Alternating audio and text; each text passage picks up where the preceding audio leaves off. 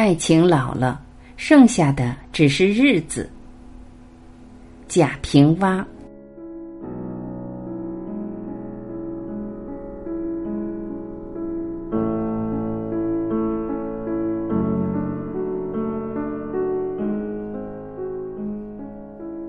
一个家庭组合十年，爱情就老了，剩下的只是日子。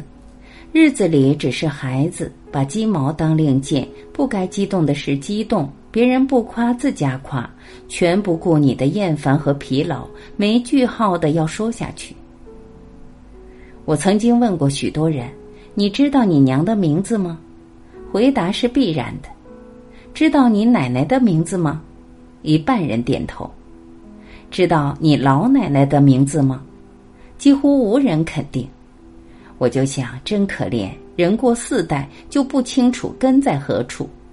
世上多少夫妇为续香火费了天大周折，实际上是毫无意义。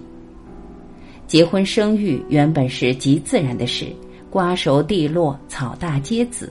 现在把生儿育女看得不得了了。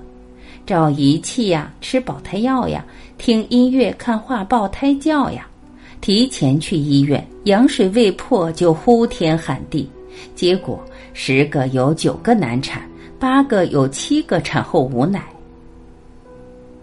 十三年前我在乡下，隔壁的女人有三个孩子，又有了第四个，是从田里回来，坐在灶前烧火，觉得要生了。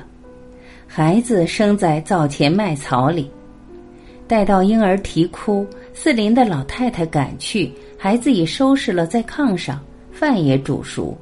那女人说：“这有啥？生娃像大便一样的吗？孩子生多了，生一个是养，生两个、三个也是养，不见得吃与呆，脑子里进了水，反倒难产的。做了剖腹产的孩子，性情古怪暴戾。”人是胎生的，人出世就要走人门，不走人门，上帝是不管后果的。我长久的生活在北方，最愤慨的是，有相当多的人为一个小小的官位尔虞我诈、勾心斗角，到位上了又腐败无能、敷衍下级、巴结上司，没有起码的谋政道德。后来去了南方几趟。接触了许多官员，他们在位一心想干一番事业，结果也都干得有声有色。究其原因，他们说不怕丢官的，丢了官我就去做生意，收入比现在还强嘞。这是体制和社会环境所致。如今对儿女的教育，何尝有点不像北方干部对待官职的态度呢？人口越来越多，传统的就业观念又十分严重，做父母的全盼望孩子出人头地，就闹出许多畸形的事体来。有人以教孩子背唐诗为荣耀，家有客人就呼出小儿，一首一首闭了眼睛往下背。但我从没见过小时能背十首唐诗的神童，长大了成为有作为的人。社会是各色人等组成的，是什么神就归什么位。父母生育儿女，生下来养活了，是至于正常的教育就完成了责任。而硬要是河不让流，盛方缸里让盛方，装圆盘中让盛圆，没有不徒劳的。如果人人都是撒切尔夫人，人人都是艺术家，这个世界将是多么可怕！接触这样的大人们多了，就会发现，越是这般强烈的要培养儿女的人，越是这人活得平庸。他自己活得没有自信了，就寄托儿女，这行为应该是自私和残酷，是转嫁灾难。儿女的生命是属于儿女的，不必担心没有你的设计，儿女就一事无成。相反，生命是不能承受之轻和之重的。教给了他做人的起码道德和奋斗的精神，有正规的学校传授知识和技能，更有社会的大学校传授人生的经验。每一个生命自然而然的会发出自己灿烂的光芒的。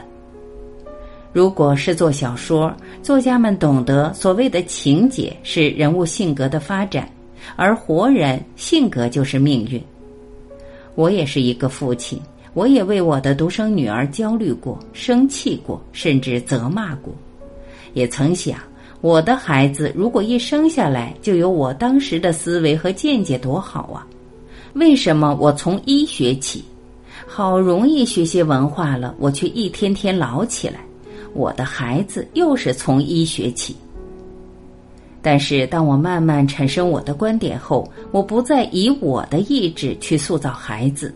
只要求他有坚韧不拔的精神，只强调和引导他从小干什么事情都必须有兴趣。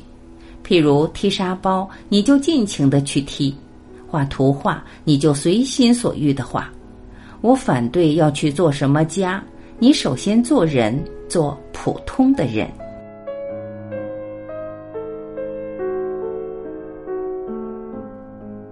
感谢聆听。今天我们就先到这里，明天再会。